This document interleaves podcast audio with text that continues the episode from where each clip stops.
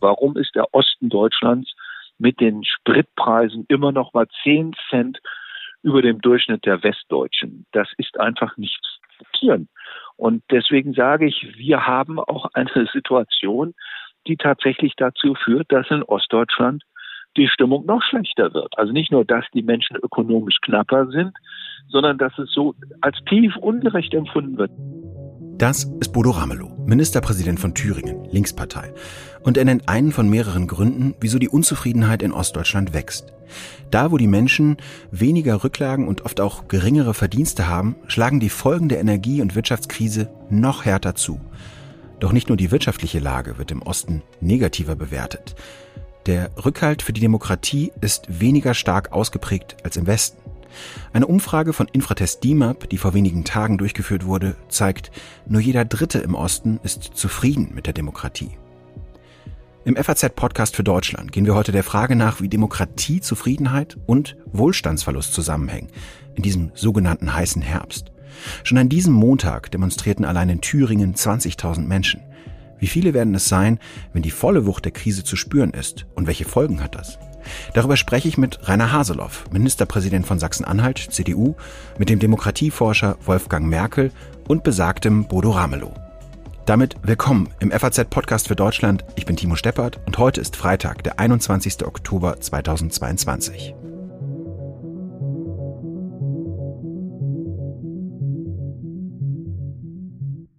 Erstmal müssen wir über die Grundlagen sprechen. Wie hängen Wohlstand und Demokratie zusammen?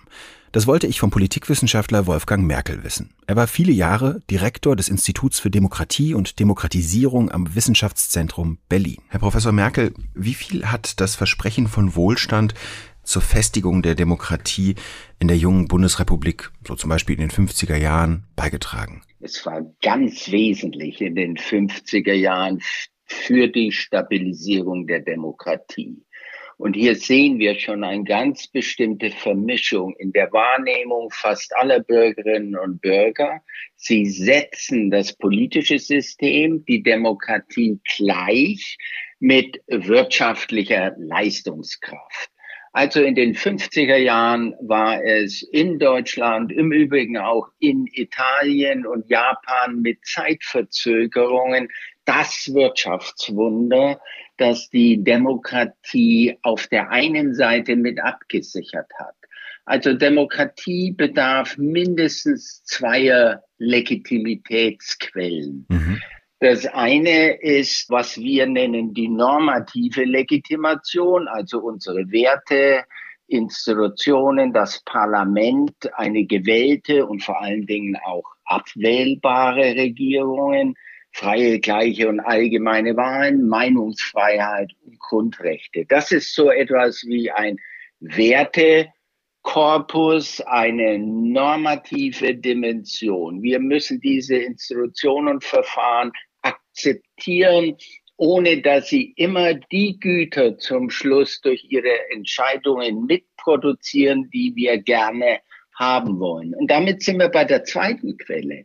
Die zweite Quelle ist das, was wir Performance-Legitimation, also Leistungsbilanz der Regierung nennen. Da geht es darum, ob die Regierung liefert, ob sie äh, in der Lage ist, ausreichend Arbeitsplätze mit zu generieren, ob sie in der Lage ist, über Sozialpolitik auch soziale Härten abzufedern oder gar die ganz großen Fragen zu lösen wie Klima oder Gesundheit. Also es sind zwei Quellen, die gleichzeitig sprudeln müssen. Wenn diese Leistungsbilanz der Regierung zurückgeht, wissen wir, das nagt dann auch an den Normen und Institutionen der Glaube, der Legitimitätsglaube, so hat das einmal Max Weber formuliert, geht dann zurück.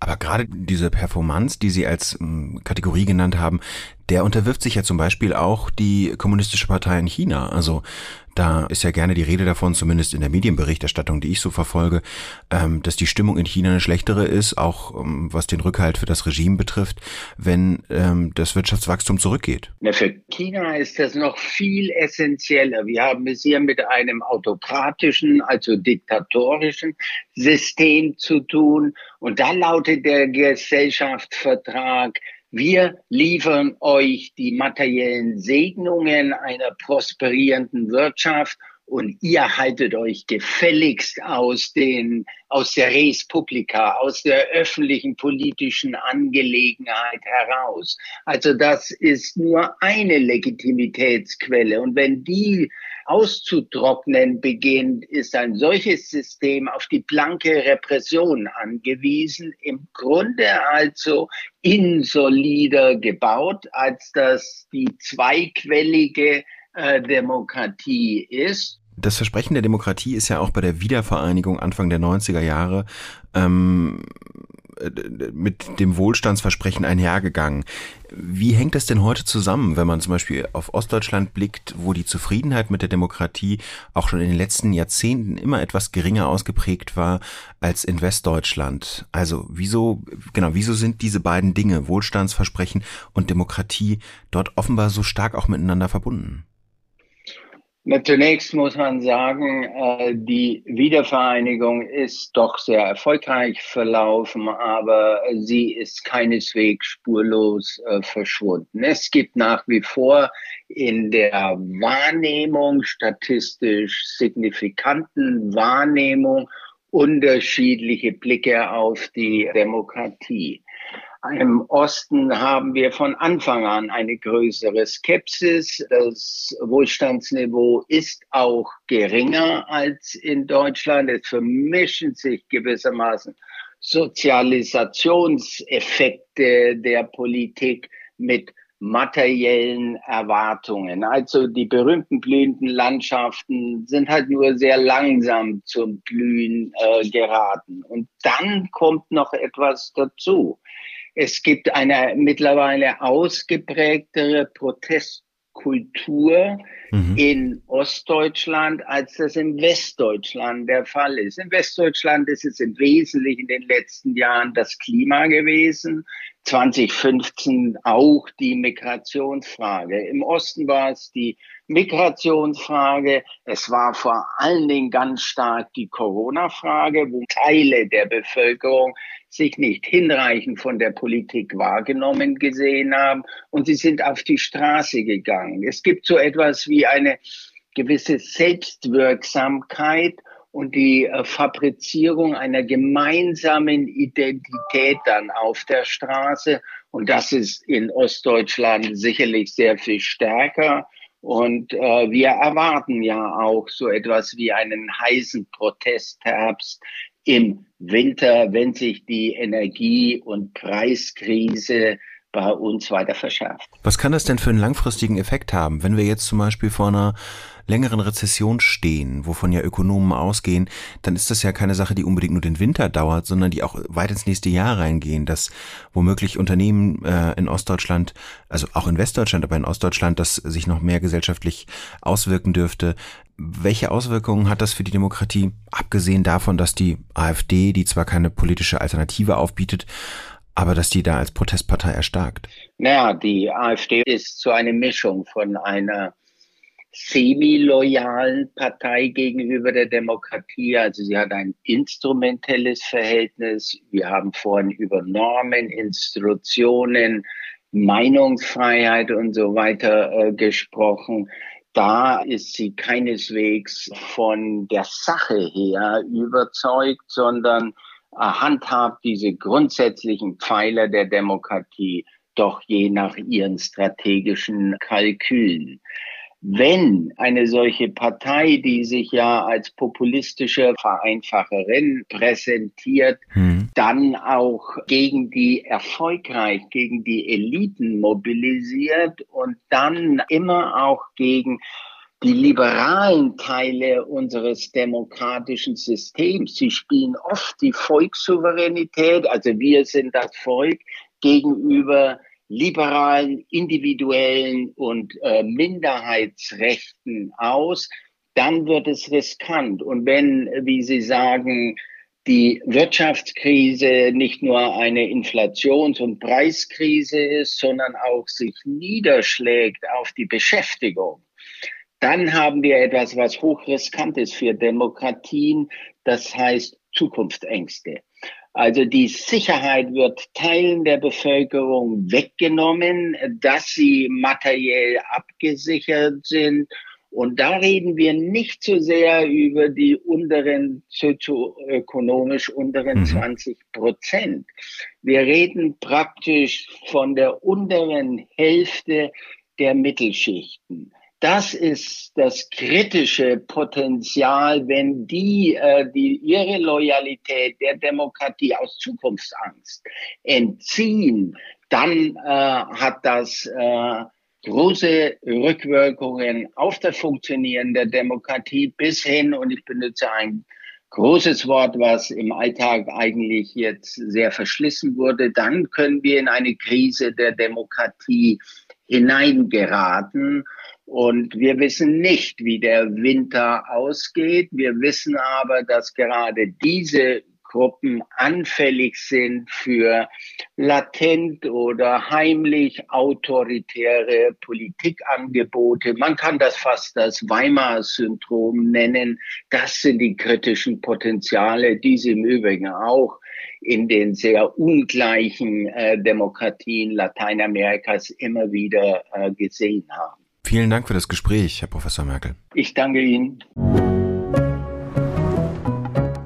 Die deutsche Geschichte ist natürlich dadurch geprägt, dass am Anfang Wohlstand für alle stand. Jeder hat das Buch mit dem Cover von Ludwig Erd vor Augen. Selbst wir im Osten kannten das, nicht nur durchs Westfernsehen und Westradio, sondern eben generell, weil das ja auch im Wettbewerb der Systeme immer eine Rolle gespielt hat. Das ist Rainer Haseloff, Ministerpräsident von Sachsen-Anhalt, CDU.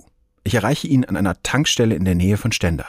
Ein paar Minuten nimmt er sich Zeit, um über unser Thema zu sprechen. Man muss ja auch klar sagen, neben dem Wunsch nach Freiheit, nach Reisefreiheit, äh, Rede- und Meinungsfreiheit, Wahlfreiheit war natürlich ein Auslöser auch für die friedliche Revolution, dass wir ein System haben zusammenbrechen sehen. In der DDR ein, eine Volkswirtschaft nicht mehr die Grundfunktion erfüllte und wir wussten, wie die Alternative aussieht, zumindest durch Besuche derjenigen, die fahren konnten, beschränkt oder eben durch die Medien. Dass die Realität immer etwas realistischer nachher äh, etwas äh, sozusagen dann wieder ins richtige Licht drückt, ist eine andere Sache, aber wir wussten, es ist eine funktionsfähige soziale Marktwirtschaft, die ihresgleichen auf der Welt sucht. Und deswegen sind die Menschen unter anderem ja auch auf die Straße gegangen, neben all den Dingen, die ich vorhin genannt habe. Auf der anderen Seite ist es jetzt auch in gewisser Weise ein Ost-West-West-Problem.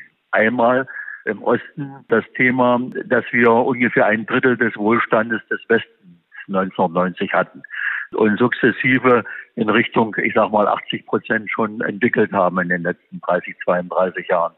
Das ist also erstmal für uns, die wir älter sind im Osten, immer noch, selbst bei erwarteten Wohlstandsverlusten, ein Standard, wo wir wissen, dass man mit wesentlich weniger sich auch durchschlagen musste und gelebt hat und dass wir weltweit immer noch ganz vorne mitliegen. Auf der anderen Seite haben natürlich auch in den ersten 10, 15 Jahren viele Menschen totale Brüche erlebt, äh, aus einigermaßen gesicherten Verhältnissen in Unsicherheiten kommt, haben sich jetzt durchgekämpft und äh, jetzt stehen sie möglicherweise vor Unsicherheiten, die ja materiell noch nicht verspürbar sind. Da sind wir schon den Problemen auf der Spur, die ostspezifisch sind. Die Gesellschaft steht, wie Soziologen und Psychologen sagen, seit vielen Jahren unter Stress. Diese Ängste, diese Unsicherheiten, diese Zukunftsängste, die man schon mal erlebt hat, kriege ich in den 90er Jahren nochmal äh, den Boden unter die Füße. Äh, das steckt natürlich bei vielen Bürgerinnen äh, und Bürgern drin. Der Westen ist sozusagen in einer anderen Situation. Er hat eigentlich mit kleinen Dämpfungen Anfang der 70er Jahre Energieölkrise schon mal erlebt, aber er hat im Prinzip immer einen Anstieg des Wohlstandes für sich verspürt und kann ja auch international vergleichen, wo Deutschland zu liegen kam. das auf jeden Fall auch mental und auch im Sinne von Demokratiefestigkeit auch im Westen eine Rolle spielt, nur von einer anderen äh, Schwelle, von einem anderen Niveau kommt. Äh, das ist für mich eigentlich auch klar. Und man sieht es insgesamt ja an den Statistiken, nicht nur am Ost-West-Unterschied, wie zufrieden ist man mit Demokratie und der jetzigen Bundesregierung und mit all dem, äh, dass es generell in Deutschland nach unten geht. Ich habe Rainer Haseloff auf die Umfrage angesprochen, dass nur noch ein Drittel der Ostdeutschen mit der Demokratie zufrieden oder sogar sehr zufrieden ist. Was ist mit den vielen anderen? Sind die das Wählerpotenzial der AfD? Da hat Haseloff vor falschen Schlüssen gewarnt und darauf hingewiesen, dass es ihm und der CDU gelungen sei, den Abstand zur AfD zu vergrößern. Tatsächlich lagen zwischen den beiden Parteien 2016 nur vier Prozent. Im vergangenen Jahr waren es immerhin 17 Prozent bei der Landtagswahl. Die CDU hat deutlich zugelegt. Also es ist nicht so, dass man sozusagen generell auch für den Osten unterstellen müsste, man, man steht oder lebt in Distanz zur Demokratie. Ich glaube auch, dass diese Abfrage, die Sie jetzt gebracht haben, nicht zum Ausdruck bringt, dass man ein anderes System im Grunde nach will. Man ist in gewisser Weise enttäuscht, weil das, was im praktischen Vollzug demokratischer Mechanismen und Arbeitsweisen an den Tag gelegt wird. Ja, die, die Kommunikation und auch all das, was man sozusagen auch als Streit derzeit in der Krise steckend als störend empfindet, dass das eigentlich unnötig ist und dass man sich jetzt konzentrieren sollte auf das Wesentliche. Es ist eher eine Enttäuschung, dass es nicht so eine Ideallinie darstellt, wie man es möglicherweise erwartet hat oder in besseren Zeiten auch äh, gesehen hat, sondern es ist eine Enttäuschung, die wir als Politikerinnen und Politiker ernst nehmen sollten, weil ich glaube, dass man da schnell auch wieder eine Stimmungsaufhellung hinbekommt, wenn wir sozusagen mehr an der Sachpolitik und in so einer Krisensituation wie jetzt an bestimmten Gemeinsamkeiten für unsere freiheitlich-demokratische Grundordnung erkennbar sind, als dass ständig im Prinzip nur das Hickhack äh, um die, den Weiterbetrieb von Atomkraftwerken oder ähnliches eine Rolle spielt. Haseloff ärgert sich über diesen Streit. Die Menschen erlebten eine schwere Krise und die Koalitionspartner verhakten sich über ein eher unbedeutendes Thema. Entscheidend sei, dass das Hilfspaket von 200 Milliarden Euro jetzt aber auf dem Weg sei. Aus Sicht des Ministerpräsidenten von Sachsen-Anhalt ist die Botschaft an die Menschen, der Staat hat erkannt, reagiert, äh, es ist Handlungsbedarf und wir lassen das nicht einfach laufen. Und das hat sicherlich etwas zur Eindeckelung geführt, aber wir sind noch ganz am Anfang. Der Herbst ist mittendrin und der Winter steht bevor.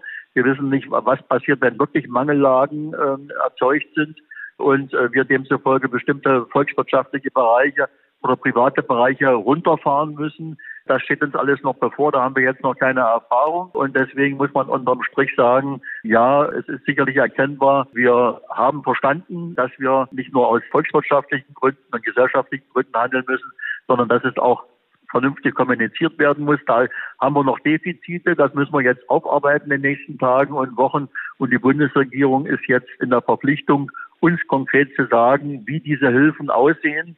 Es ist also ein Stresstest für die politischen Systeme. Nur wenn die regierenden Parteien und die Politiker klug handeln, werden auch die wirtschaftlichen Folgen für die Menschen abgefedert. Und das spürt ja jeder in der eigenen Situation. Und womöglich sinkt dadurch auch das Misstrauen in die Demokratie oder wird das Vertrauen gestärkt.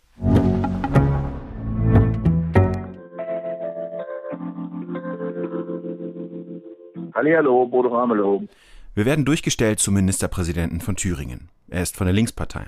Wir wollen über das Verhältnis von Demokratie und Wohlstand sprechen. Aber erstmal zur eigenen Lage in Thüringen. In Umfragen war die AfD erst vor wenigen Wochen mit 26 Prozent wieder vorn.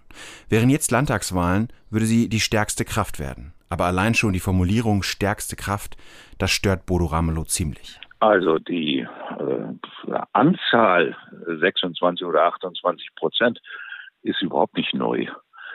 Es ist auch nicht die stärkste Kraft. Sie wäre die stärkste Fraktion im Landtag. Das stimmt. Aber damit wäre sie noch lange nicht die stärkste Kraft, weil alle anderen wären die demokratischen Kräfte und sind äh, immer noch ähm, zwei Drittel dessen, was äh, Wählerinnen und Wähler aktiv an Stimmabgabe machen. Deswegen muss man auch aufpassen, dass man nicht der AfD eine Kraft zuschreibt, die sie nicht hat, äh, nämlich tatsächlich Mehrheitsbestimmer zu sein. Das ist sie nicht. Ähm, ich sage das deswegen so dezidiert und deutlich, weil ich manchmal das Gefühl habe, dass wir auch sehr leichtfertig äh, es herbei äh, thematisieren, dass die AfD die Mehrheitskraft sei. Das ist sie keinesfalls. Und die Menge, 26 oder 28 Prozent, dass eine Affinität dafür existiert, das wissen wir seit 20 Jahren. Das ist nicht neu. Ähm, als Bernhard Vogel nach dem Brandanschlag auf die Erfurter Synagoge den Thüringen-Monitor beauftragt hat von der Universität Jena, da war schon im ersten Thüringen-Monitor sichtbar, dass eine derartige Größenordnung von solchen einstellungsaffinen äh, Personen, die ein gewisses Maß an, an Sympathie für das muss ein starker Mann, muss das mal richten und die Demokratie ist vielleicht doch nicht das Beste. Und ähm, so, also diese Mischung, die da zusammenkommt, ähm, war immer schon spürbar mit 25 bis 28 Prozent. Das hat sich nur nie abgebildet in einer Partei. Das haben wir schon bei Rainer Haseloff aus Sachsen-Anhalt gehört. Das Wählerpotenzial in den Extremen, zu denen Haseloff übrigens auch die Linkspartei zählt, gab es schon vor 20 Jahren. Jetzt wird es erst so richtig mobilisiert durch die AfD. Und das ist das Neue, dass Herr Höcke es geschafft hat, eine, eine rechtskonservative äh, Professorenpartei umzubauen zu einer emotional äh, offenen Partei für eine faschistische Bewegung. Und äh, er agiert auch so. Er ist ja am Tag der deutschen Einheit bewusst nach Gera gefahren und hat die Demonstration genutzt, um dort eine Rede zu halten, die gar nichts mit Corona zu tun hatte und auch nichts mit Energieknappheit, sondern die wirklich was mit äh, moderner faschistischer Ideologie zu tun hat.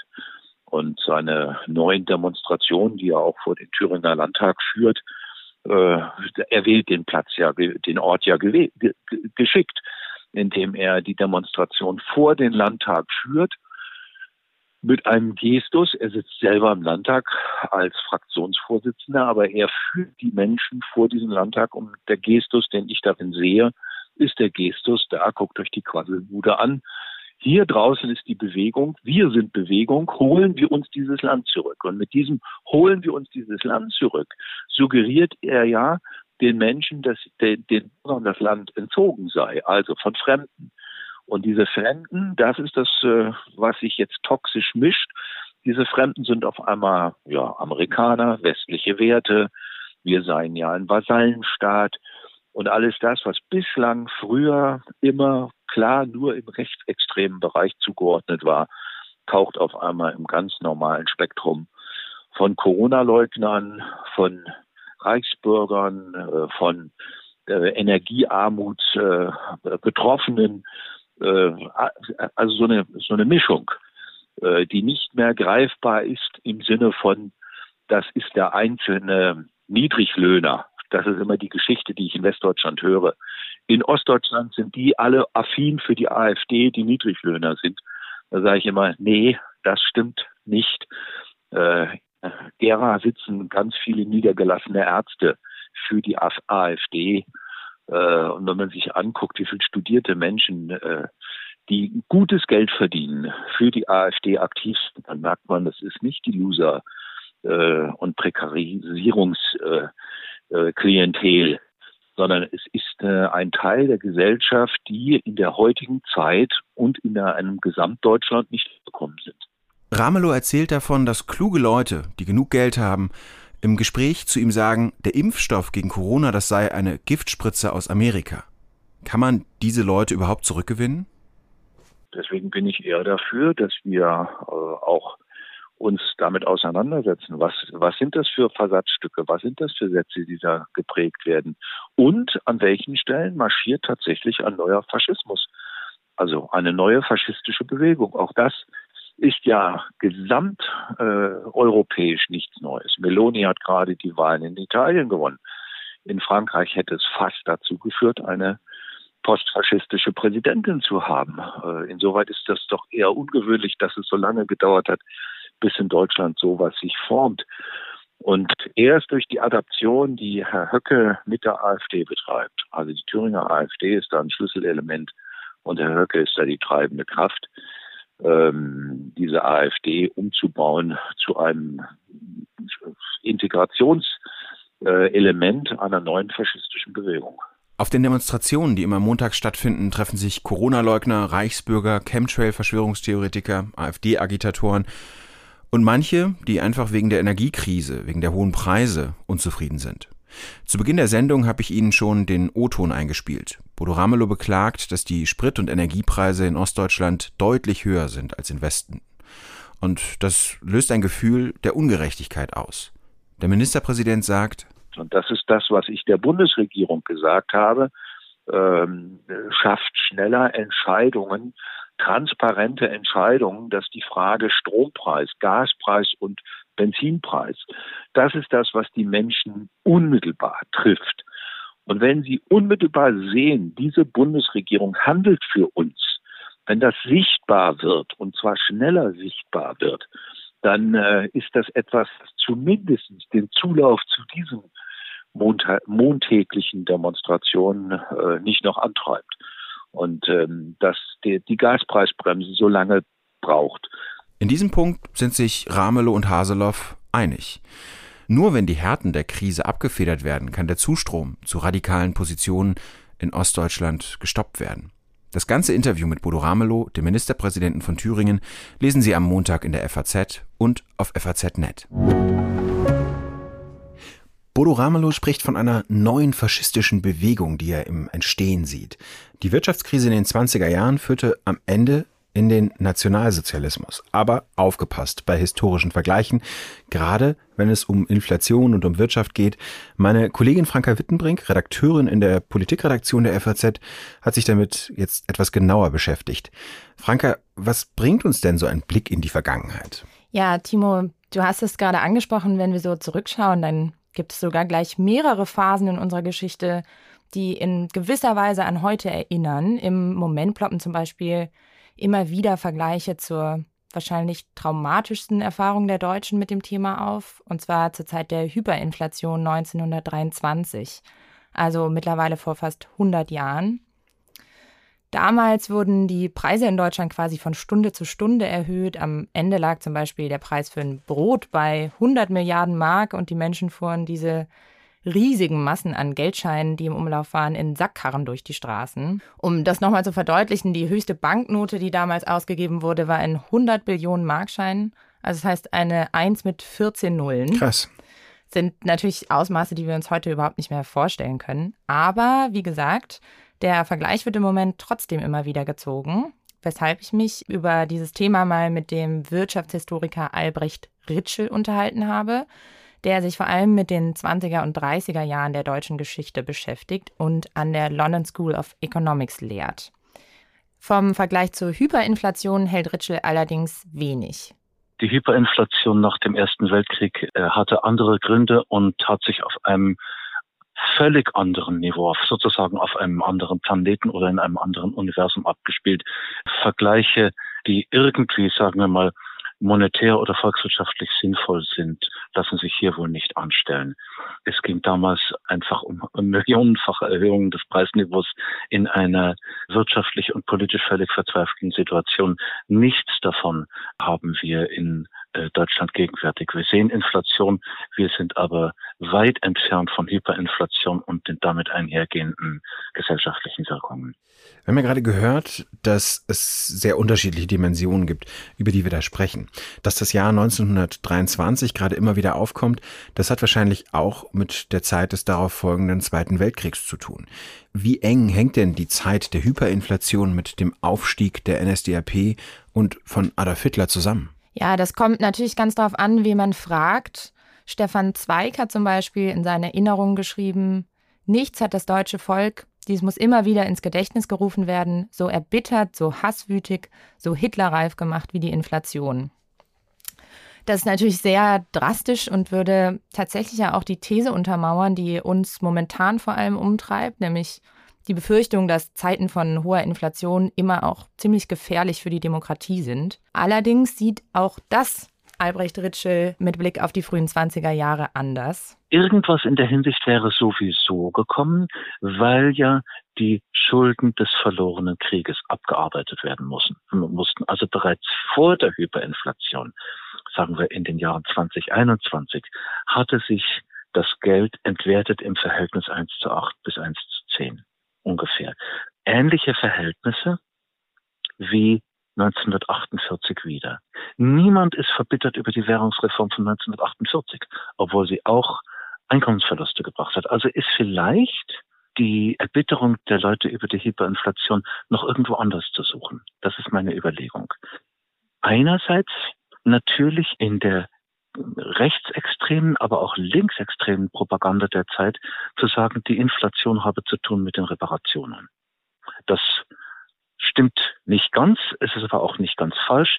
Jedenfalls war es eine ungeheuer wirksame Propagandawaffe. Das zweite ist die Stabilisierung nach der Hyperinflation. Das vergessen wir gerne, hat zu einer gewaltigen, ganz scharfen Austeritätspolitik geführt. Man hat in den Haushalten, in den öffentlichen Haushalten gespart. Äh, es wird gesagt, dass ungefähr ein Drittel der Beschäftigten im öffentlichen Dienst nach der Stabilisierung, also 1924, ihre Stelle verloren haben. Die wurden einfach an die Luft gesetzt. Hm? Das sind natürlich ganz, ganz radikale äh, Stabilisierungsfolgen. Und das hat ein Stück weit äh, die Menschen erbitterten radikalisiert. Wir haben es gerade gehört. Wenn es nach Ritschel geht, dann ist es zu kurz gegriffen, den Aufstieg Hitlers und der NSDAP auf die vorangegangene Inflation zurückzuführen. Was er auch sagt, viel entscheidender für die dramatische politische Entwicklung sei vor allem die Weltwirtschaftskrise 1929 gewesen. Da war dann im Prinzip das Gegenteil von Inflation der Fall, also Deflation. Das heißt, es ging mit den Preisen bergab, es ging auch mit der Beschäftigung bergab, also nochmal eine ganz neue Situation, die laut Ritschel dann letztlich zur Radikalisierung breiter Bevölkerungsschichten geführt hat. Es gibt allerdings eine andere Zeit in der Geschichte, die sich laut dem Wirtschaftshistoriker Albrecht Ritschel insgesamt sehr viel besser für einen Vergleich zu unserer heutigen Situation eignet. Und zwar die Ölkrise 1973. Ich denke, von diesem Vergleich könnten wir mehr lernen. Denn es gibt zwei Dinge, die ein bisschen parallel gelaufen sind. Das eine ist, dass ein großer Preisschock von außen gekommen ist.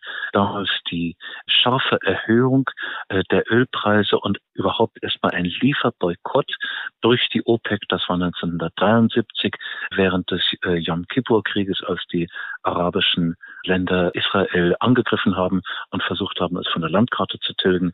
Da war das sozusagen eine begleitende Maßnahme. Ich erinnere mich noch gut an die leeren Autobahnen während der Zeit. Es gab autofreie Sonntage. Das hat ein bisschen ausgeschaut wie während äh, Corona, wie während des Lockdowns und äh, wurde als sehr dramatisch empfunden von der Bevölkerung. Das Gefühl, jetzt geht, gehen die goldenen Jahre zu Ende, jetzt kommt eine schwierige Zeit, jetzt wird das alles ganz anders. Und das war ein Inflationsschock. Die Inflation hatte sich vorher schon aufgebaut, aber äh, äh wurde dadurch verstärkt. Es gab Streiks, es gab äh, hohe Lohnforderungen der Gewerkschaften, denen ist man dann nachgekommen, wenn man das Gefühl hatte, man kann auf die Weise den sozialen Frieden ha haben. Dadurch hat sich dann die Inflation sozusagen verstetigt und, und fortgesetzt. Das sind Dinge, die jedenfalls von ferne gesehen ein bisschen ähnlich sind wie das, was wir heutzutage diskutieren. Ich kann mir vorstellen, dass man daraus einiges lernen kann. Das war's für heute im FAZ-Podcast für Deutschland. Vielen Dank Ihnen fürs Zuhören. Melden Sie sich mit Kritik und Anmerkungen gerne an podcast.faz.de. Ciao.